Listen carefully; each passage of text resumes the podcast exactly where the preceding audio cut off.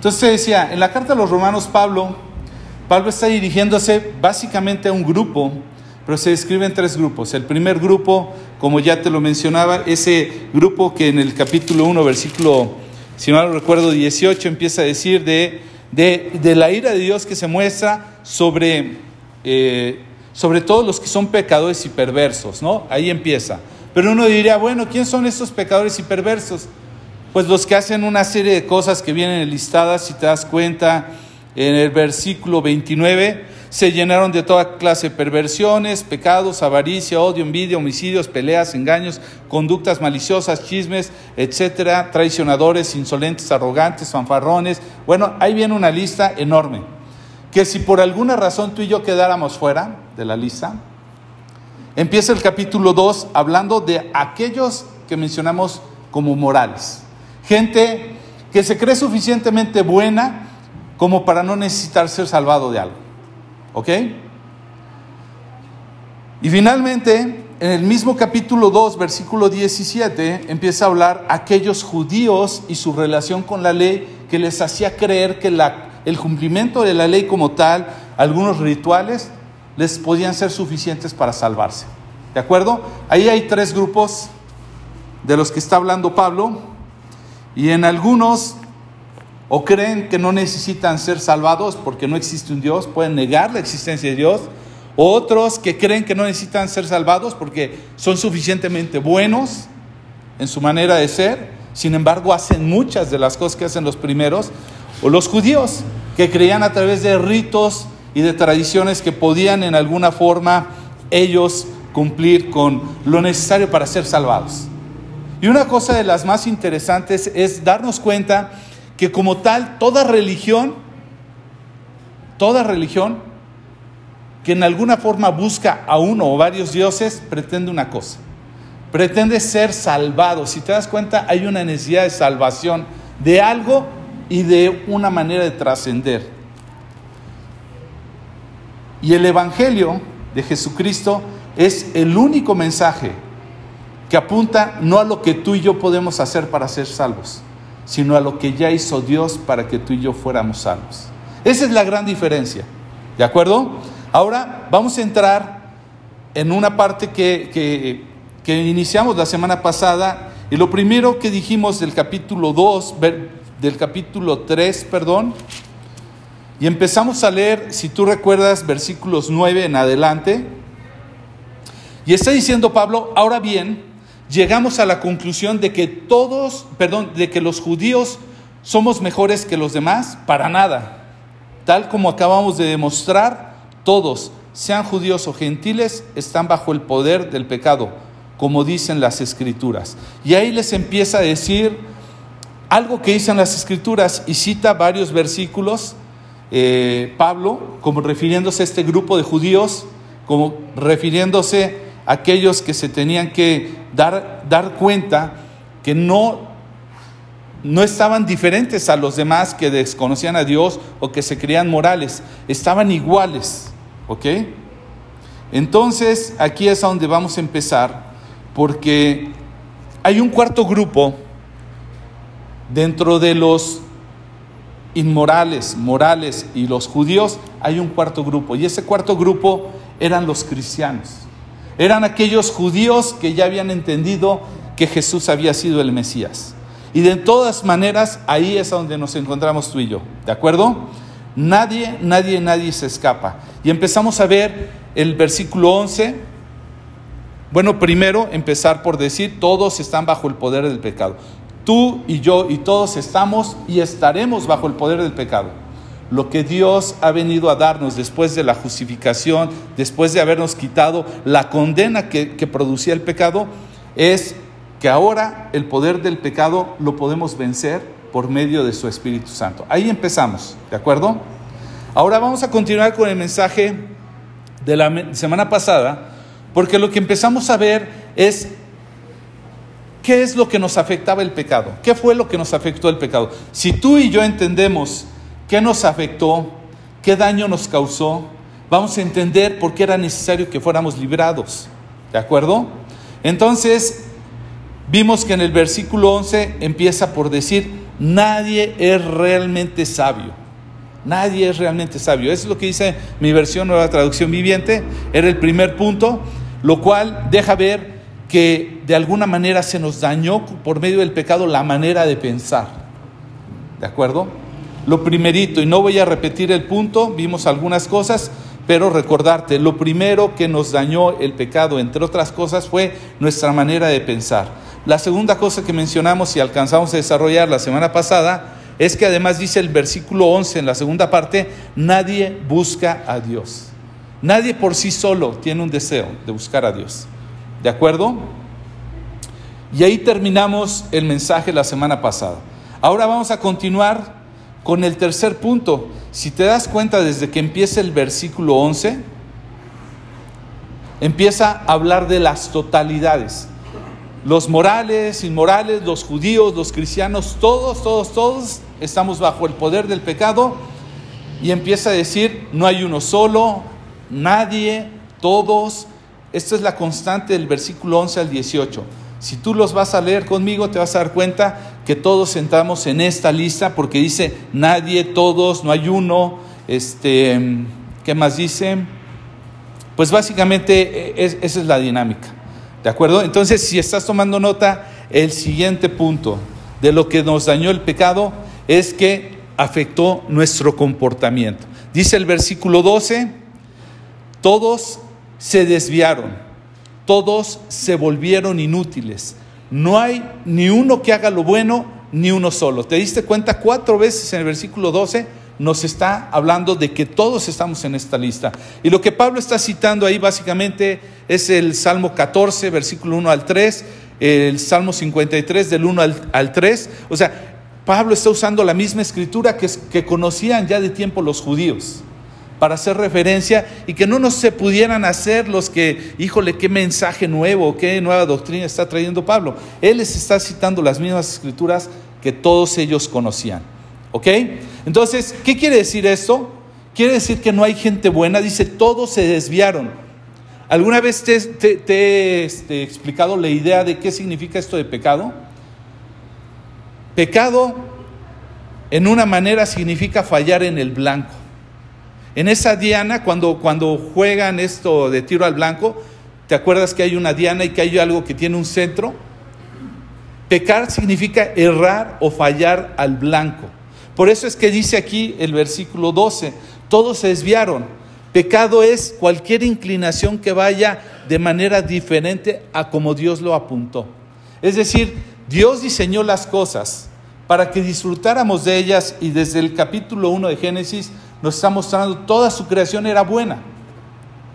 Pero, dado que el hombre pecó, empezó a desviarse y todo lo que Dios creó se le empezó a dar un sentido, un propósito diferente. Entonces dice, todos se desviaron. Empezó a afectar nuestro comportamiento el pecado. ¿Por qué? Porque poco a poco fuimos deslizando nuestra manera de comportarnos. Dice, todos se volvieron inútiles. ¿Te acuerdas que una de las cosas que luego, luego hizo Dios en Génesis con Adán fue darle utilidad? Fue ponerlo a trabajar, fue darle propósito. Y ahora, aunque tú y yo no lo creamos, la humanidad carece de propósito. Eso hace que se vuelvan inútiles en el plan de Dios. Dice, todos se volvieron inútiles. No hay uno solo que haga lo bueno, ni uno solo. ¿Sí? Y uno se preguntará, bueno Luis, ¿qué me estás diciendo? Entonces que no hay gente buena. ¿Acaso no has visto gente que de repente hace cosas buenas? Sí, pueden estar haciendo cosas buenas. La primera doctrina que nos enseña la carta a los hebreos en el capítulo 6, versículo 1 y 2, dice arrepentimiento de obras muertas. ¿Sabes qué significa el arrepentimiento? Darse media vuelta. Eso significa un cambio. Es decir, yo voy en una dirección, me arrepiento, es decir, me doy media vuelta y voy en la dirección opuesta. La primera doctrina es arrepentimiento de obras muertas y eso significa que yo voy en una dirección en donde me creo suficientemente bueno. La semana pasada te dije, el problema de la humanidad es que la humanidad cree que en general cualquiera de nosotros somos buenos, solo que de vez en cuando no somos tan buenos. O de vez en cuando medio pecamos, o fallamos, o hacemos cosas que no son tan buenas. Eh, te habré comentado en ocasiones las luchas que he tenido en mi trabajo por algunas cosas, porque todo el mundo quiere contratar gente buena para su trabajo. Pero el día que haces las cosas buscando que sean realmente buenas, entonces como que empiezas a incomodar. Como que de repente te quieren pedir de favor que hagas algo que no está tan bien y tú dices, a ver, a ver, o sea, si estoy entendiendo bien, lo que tú me estás pidiendo es que haga esto, pero eso no está bien. Bueno, bueno, o sea, no tiene ninguna mala intención, mira, no pasa nada que digas esto. No sé, vamos a suponer que, que le pidan algo a la empresa y por alguna razón en ese momento no lo tenga, ¿no? Y que digan, este, pues di ahorita que no está el que lo firma. Y tú dices, eso no está bien, porque voy a decir que no. Ay, mira, es una mentirita piadosa. ¿Ok?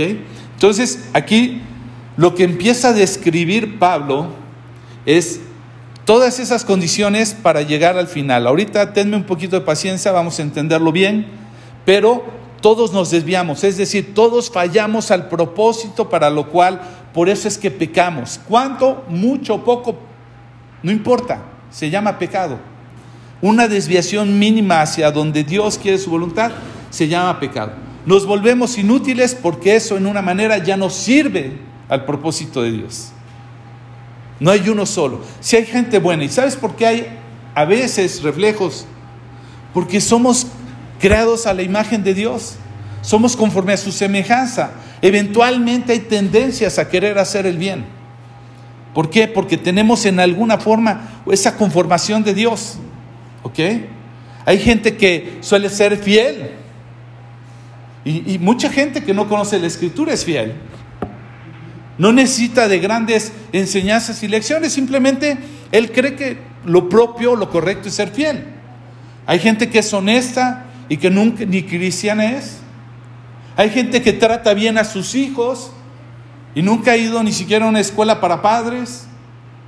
O sea, hay bondad en el ser humano, pero esa es bondad reflejada por la conformación que Dios hizo en ellos. Sin embargo, hay una naturaleza de pecado que cuando esta naturaleza y este poder empieza a actuar en él, ¿qué hace? Pues lo lleva a desviarse tantito.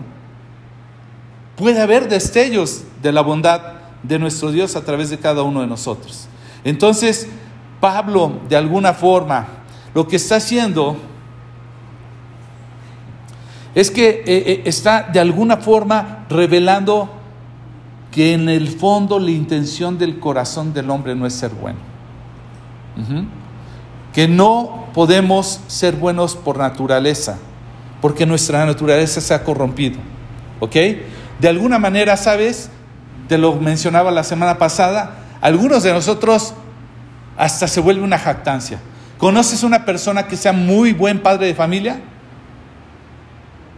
Yo creo que todos Podemos tener ahí alguno. Yo conozco a alguien. Pero ¿sabes que es tan bueno, tan bueno que hasta se jacta de ello? Que te puedes dar cuenta que de repente salen los destellos de decir, parece que entonces tú eres buen padre de familia porque te gustaría que todos te vieran como buen padre de familia. Pero por naturaleza no está en ti el querer ser buen padre de familia. Hay gente que es fiel y se jacta de ser fiel, pero lo que busca es poder decir, mírenme, yo soy fiel. Entonces lo que buscan es su propia gloria. No están buscando glorificar a Dios. No es más que una obra muerta. Arrepentimiento de obras muertas, lo que significa en otras palabras es que dejemos de pensar que nosotros hay obras buenas y nos demos cuenta que no, no las hay.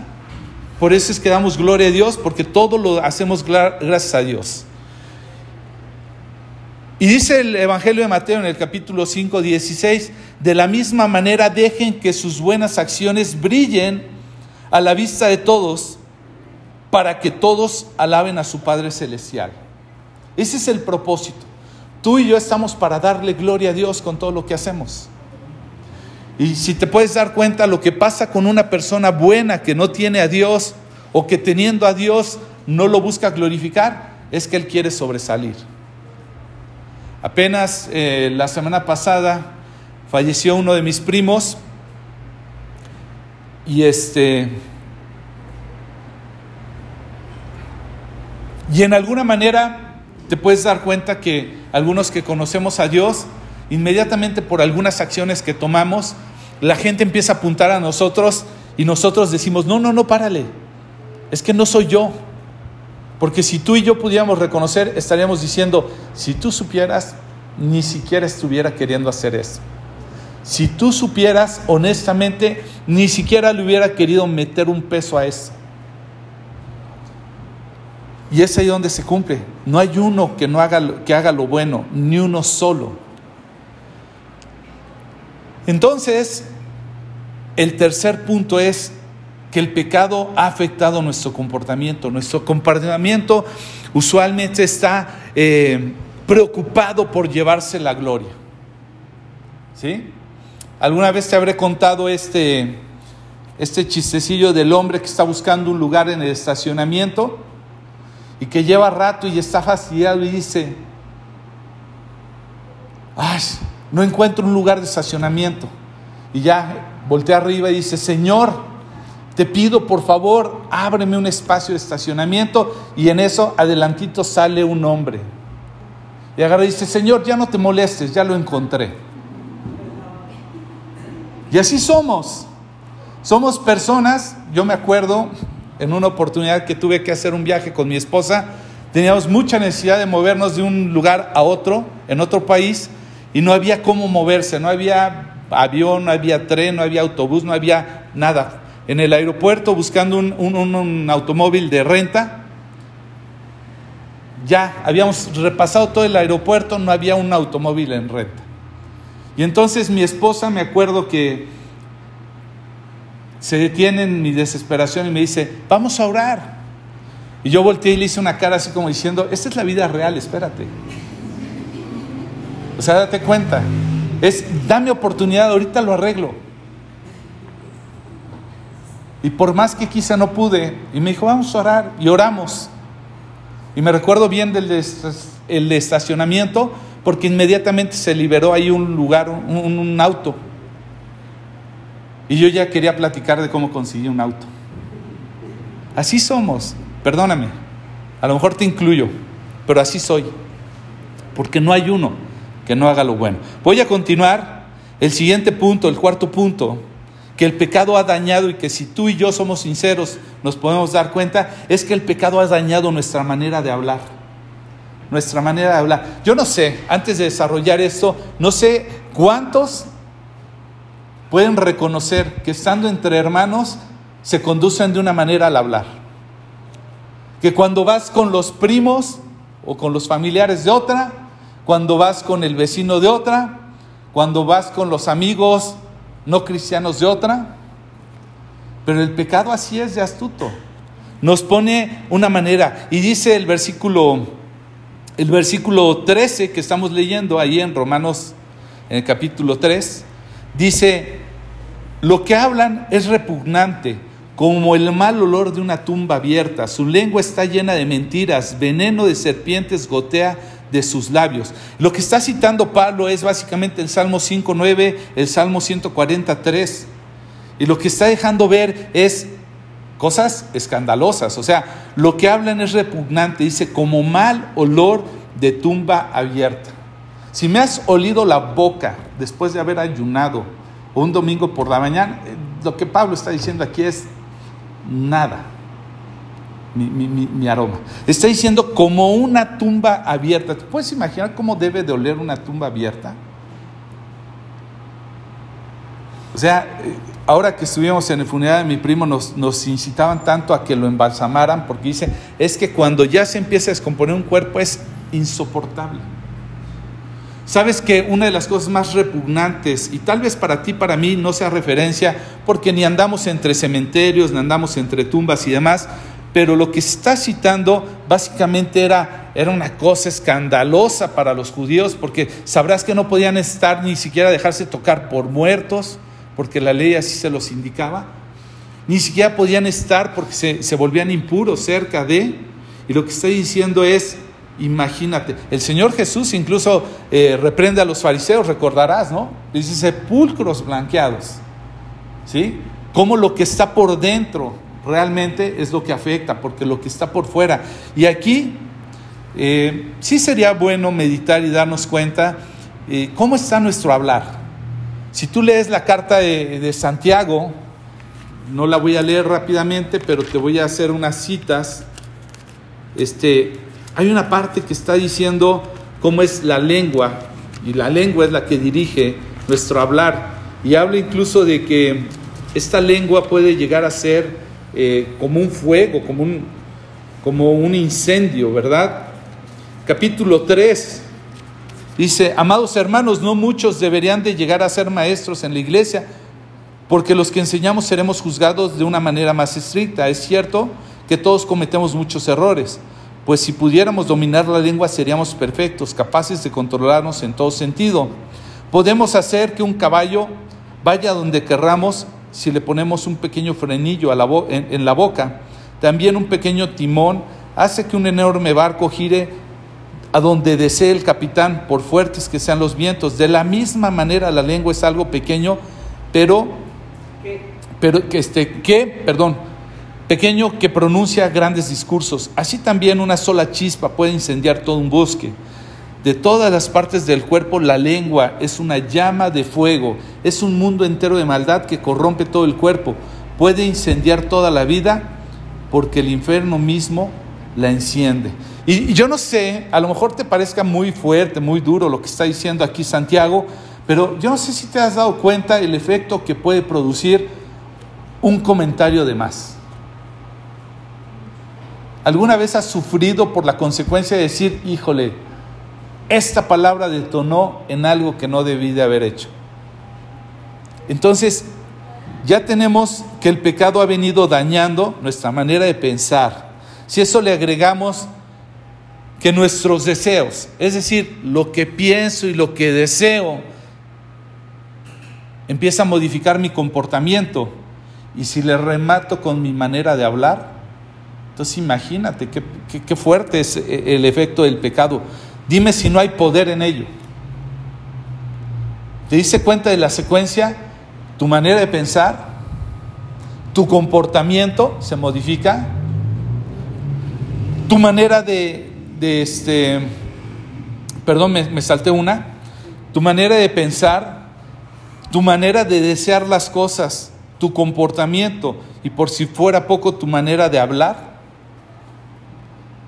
¿Te das cuenta de lo peligroso que puede ser que tú dejes que el poder del pecado siga obrando en tu vida?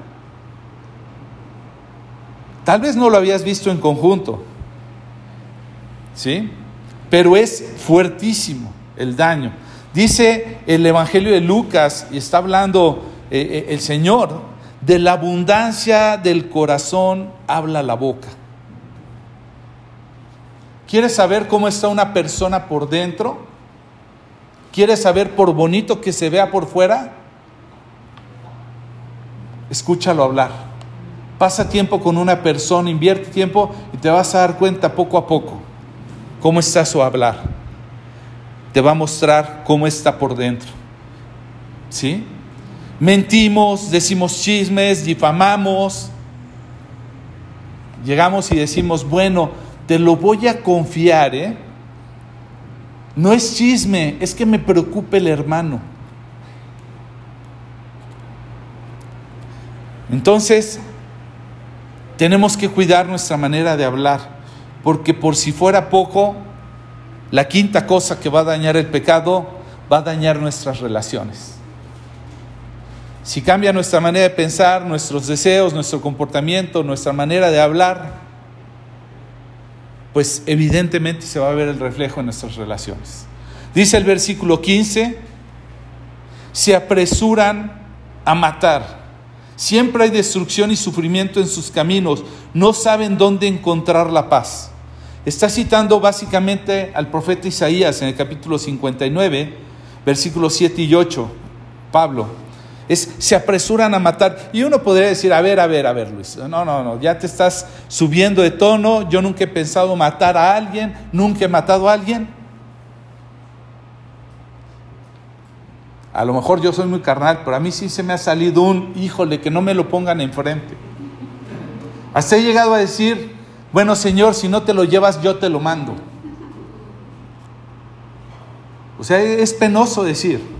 Es penoso que me he tenido que contener manejando, me he tenido que contener en el trabajo, me he tenido que contener con mi esposa, con alguna de mis hijas. ¿Por qué? Porque el pecado fue tomando tal poder en todo lo que te he dicho que empieza a dañar mis relaciones. Y no voy a citar lo que dice el Señor Jesús en, creo que es el Evangelio de Mateo, Y si mal no recuerdo, es acerca de, ah, capítulo 5, ya lo encontré. ¿Han oído la ley que dice, mm, no? Em,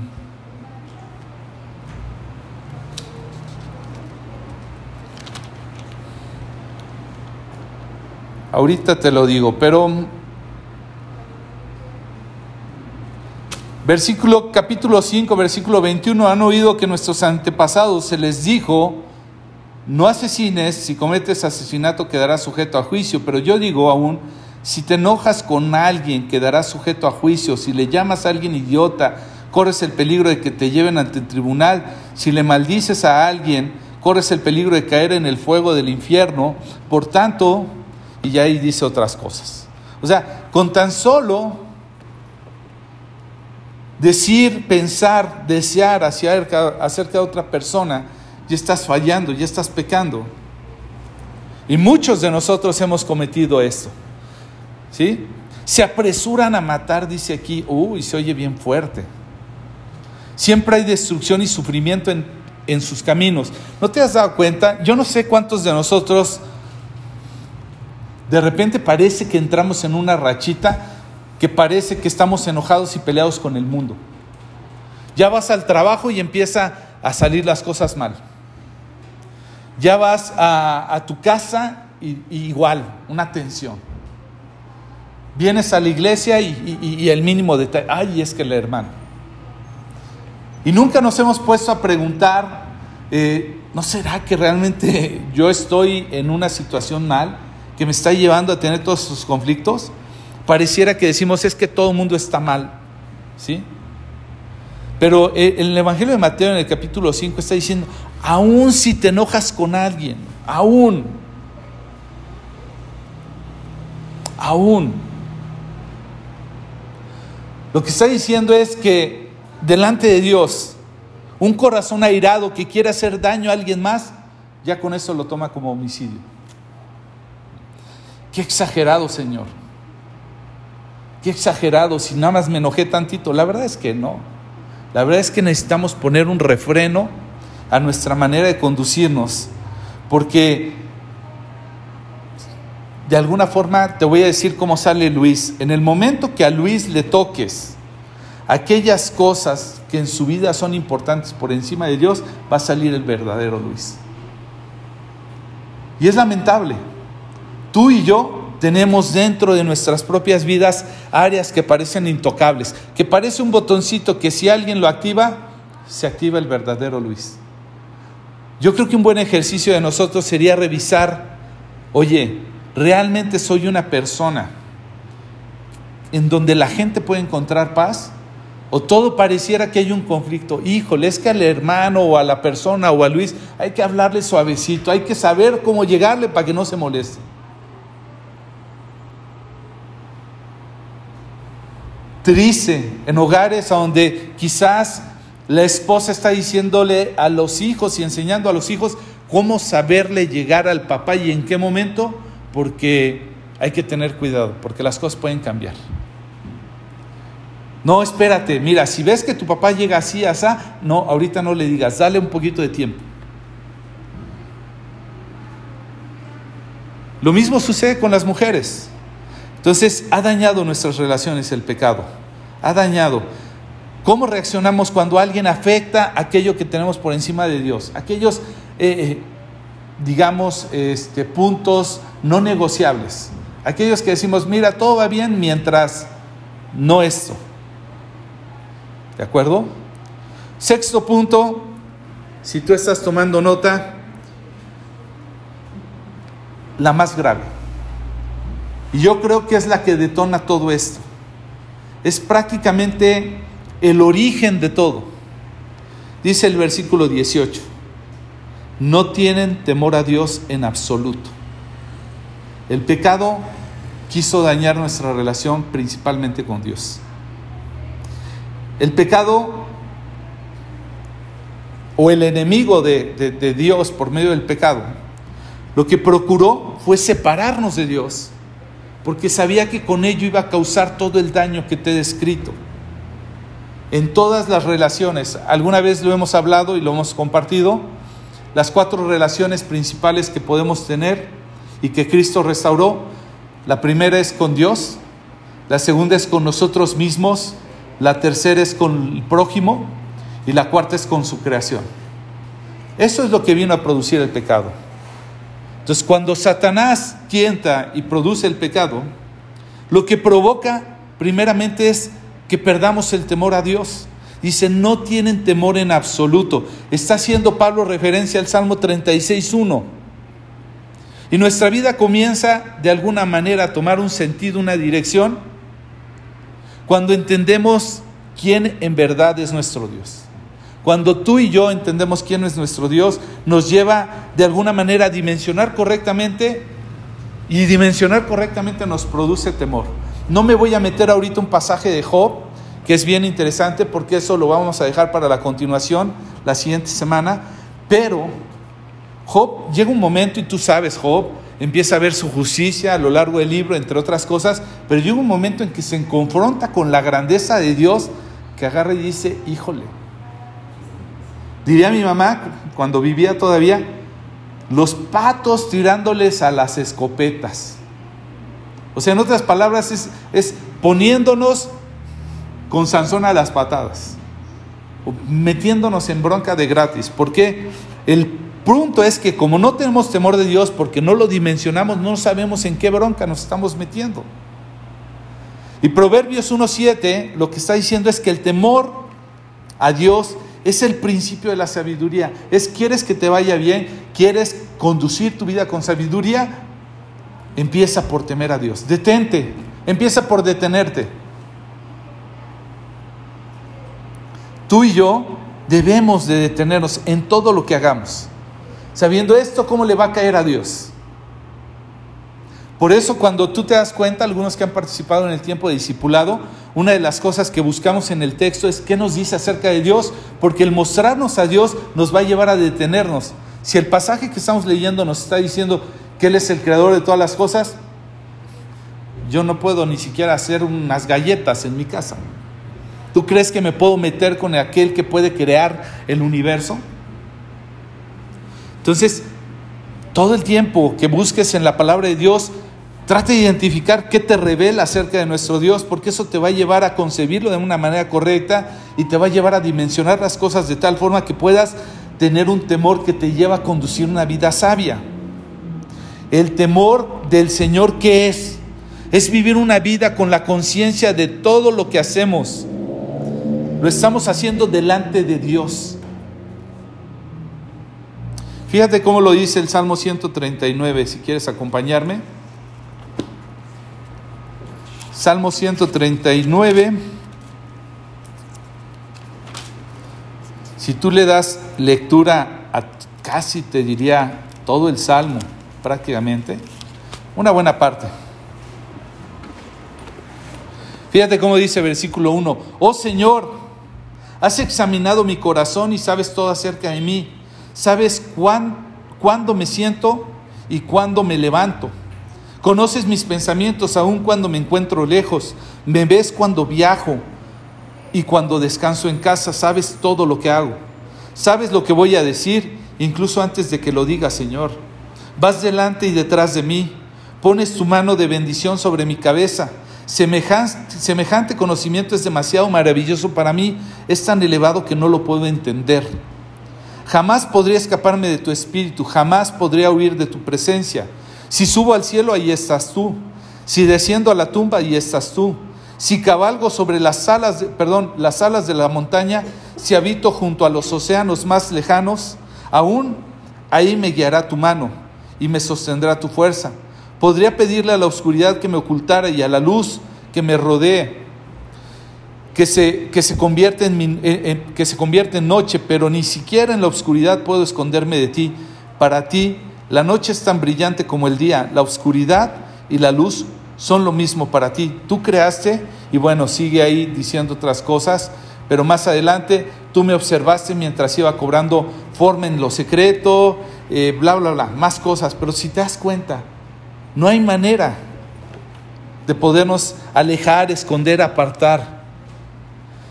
Temor de Dios es tener conciencia de que todo lo que vivimos lo hacemos delante de Dios.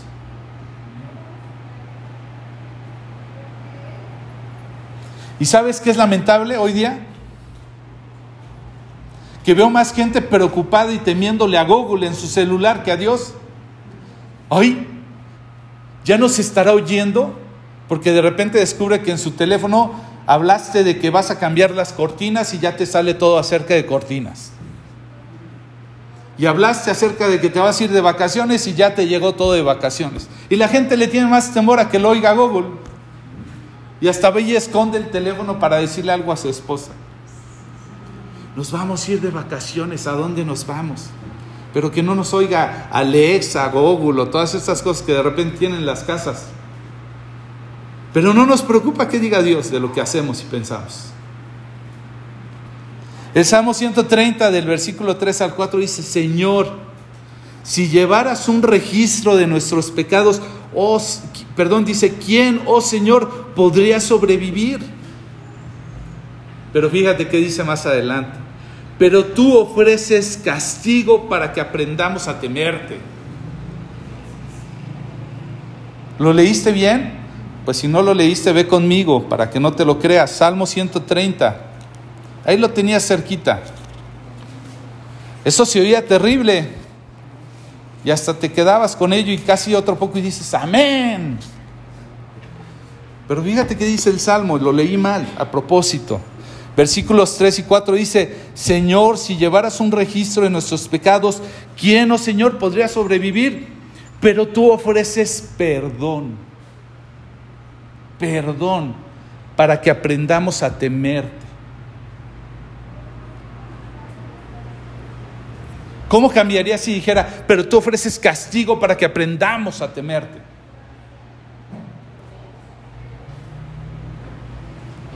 Muchos crecimos con el poder de la chancla, ¿sabes? Y obedecíamos, obedecíamos. Y cuidado que nos dijeron, ay, ahí viene la chancla, uy, uno se alineaba y... Teníamos pavor, teníamos miedo, pero fíjate cómo es nuestro Dios, ¿sí? Dice, ¿quién podría sobrevivir? Si Él llevara un registro, de todos nuestros pecados, ¿quién podría sobrevivir? Dice, pero tú ofreces este perdón para que aprendamos a temerte.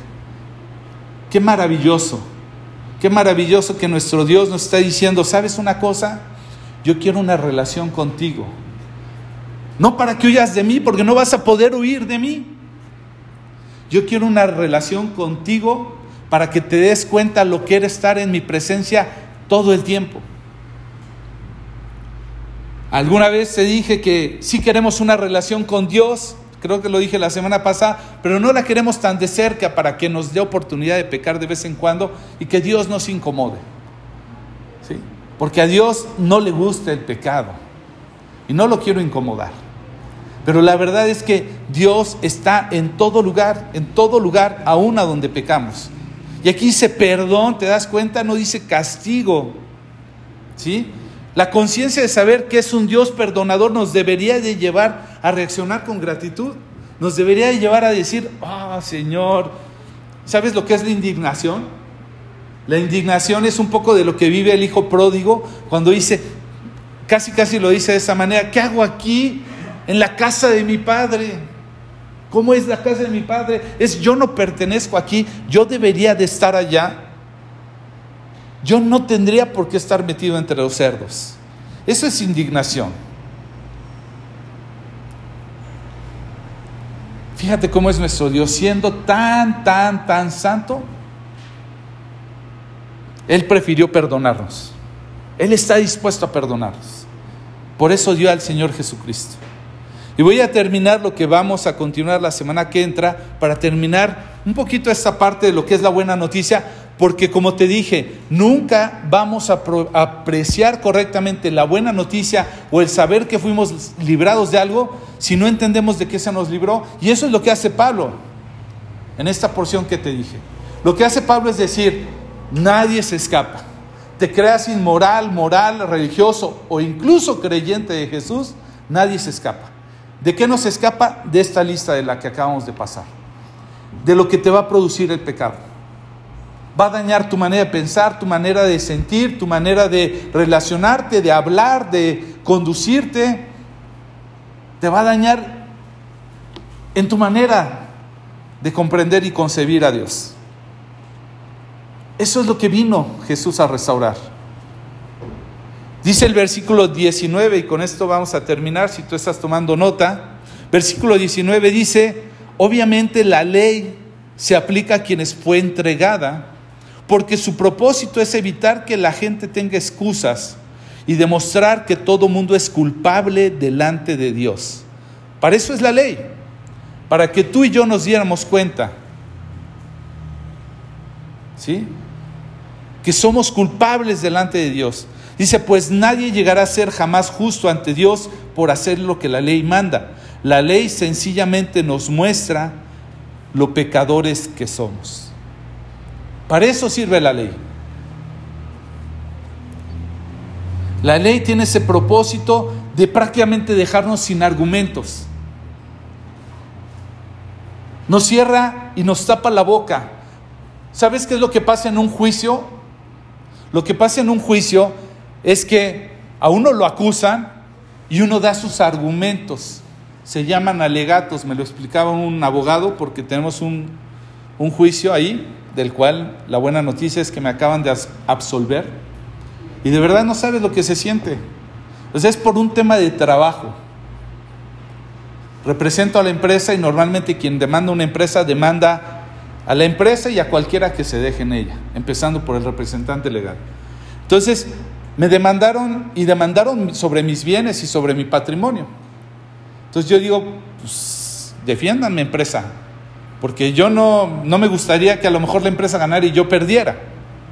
Entonces tengo claro lo que significa que te puedan librar por completo y que puedas decir, puedo andar de aquí para allá, no tengo nada, nada que temer. Mi esposa en la semana, no sé cuándo, días anteriores, es noticia para ella, ni siquiera se, enteraba, ahorita se va enterando que ya me libraron de ello, pero me preocupaba, me decía, oye, pero ¿y cómo va ese asunto? Le preocupa. ¿Y cómo crees que siente uno cuando le dicen, de todo esto ya no? Bueno, pues eso es lo que hizo Jesús. De todo esto que acabas de leer, de todo esto que pasa en tu vida, ya no hay nada que te condene. ¿Por qué? Porque Dios nos quiso tapar la boca, para que ni tú ni yo pudiéramos decir, gracias Señor Jesús, yo no te necesito, mira, como puedes ver, soy muy bueno en mi manera de pensar, soy muy bueno en mi manera de hablar, de mi manera de conducirme, en mis relaciones, en mi relación, de todo esto que acabamos de repasar. En otras palabras, lo que nos está dejando claro es, no puedes presentar un alegato a tu favor. No hay nada con lo que te pudieras defender. No te puedes justificar en el tribunal de Dios. No hay argumentos que te justifiquen porque todos somos culpables y eso nos lleva a la buena noticia. ¿Ok? Y es de llamar la atención, ¿sabes una cosa? Que este no era un mensaje para no creyentes. ¿Sí? Pablo no se estaba dirigiendo a no creyentes, se estaba dirigiendo a los creyentes que estaban en Roma. ¿Para qué les iba a servir esto a los creyentes que estaban en Roma? Pues para lo mismo que para ti y para mí nos sirve el día de hoy. ¿Para qué nos sirve? Para que no se nos olvide de dónde nos sacó Dios. ¿Sí? Nos quiere dejar ver como iglesia y que tengamos presente y de continuo estos conceptos durante todo nuestro caminar. ¿Sabes lo que se hace en la Santa Cena? Lo que se hace en la Santa Cena es recordar que alguien tuvo que pagar, que alguien tuvo que morir y que por eso tú y yo nos podemos reunir. Ese es el caminar cristiano. De no hacerlo así, nunca vamos a crecer en una manera en la que amamos a Dios, en una manera en la que amamos la humanidad que Él creó, en una manera en la que podemos servir al propósito de Dios. Si tú y yo no entendemos esa buena noticia, no vamos a verle ningún beneficio a todo esto.